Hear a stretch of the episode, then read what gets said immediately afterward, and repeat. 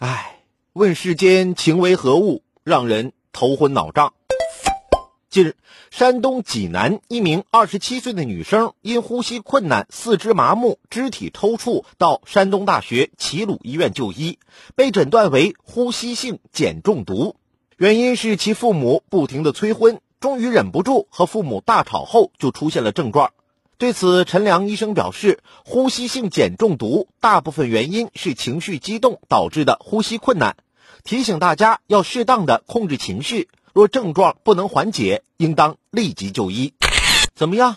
这条新闻是不是非常有用？正在被催婚的小伙伴，可以尽快把这条新闻转发到你们的家庭群里去啊！